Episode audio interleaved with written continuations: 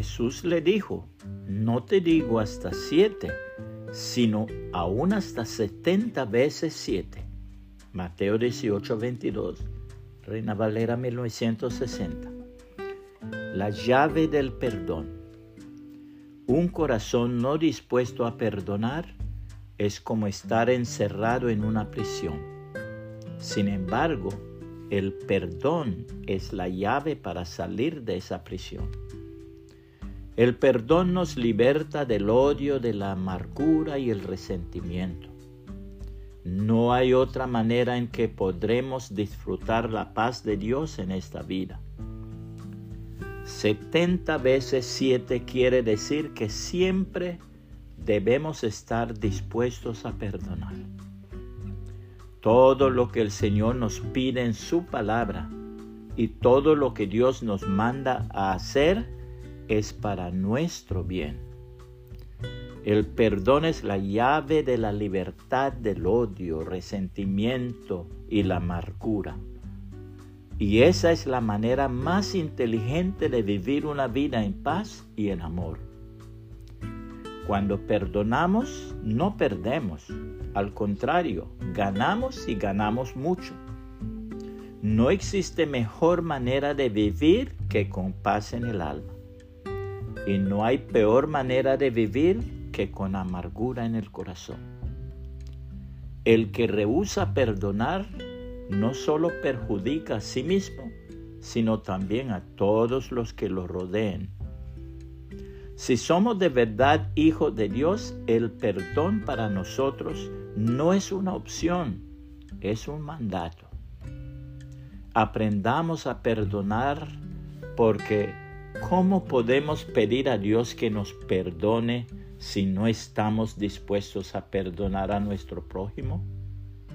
Medítalo. La hermosísima palabra de Dios dice, por lo cual el reino de los cielos es semejante a un rey que quiso hacer cuentas con sus siervos. Y comenzando a hacer cuentas, le fue presentado uno que le debía diez mil talentos. A este, como no pudo pagar, ordenó su señor venderle y a su mujer e hijos y todo lo que tenía para que se le pagase la deuda. Entonces aquel siervo postrado le suplicaba diciendo, Señor, ten paciencia conmigo y yo te lo pagaré todo.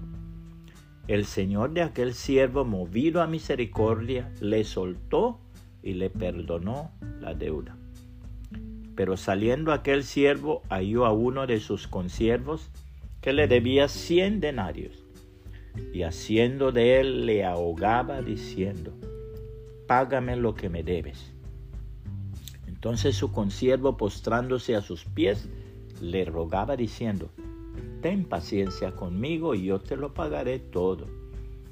Mas él no quiso, sino fue y le echó en la cárcel hasta que pagase la deuda. Viendo sus consiervos lo que pasaba, se entristecieron mucho y fueron y refirieron a su señor todo lo que había pasado. Entonces llamándole su señor le dijo, siervo malvado, toda aquella deuda te perdoné porque me rogaste. ¿No debías tú también tener misericordia de tu consiervo como yo tuve misericordia de ti? Entonces su señor enojado le entregó a los verdugos hasta que pagase todo lo que le debía. Así también mi Padre Celestial hará con vosotros si no perdonáis de todo corazón cada uno a su hermano sus ofensas. Mateo 18, 23 al 35, Reina Valera 1960. Puede compartir esta reflexión y que el Señor Jesucristo le bendiga y le guarde.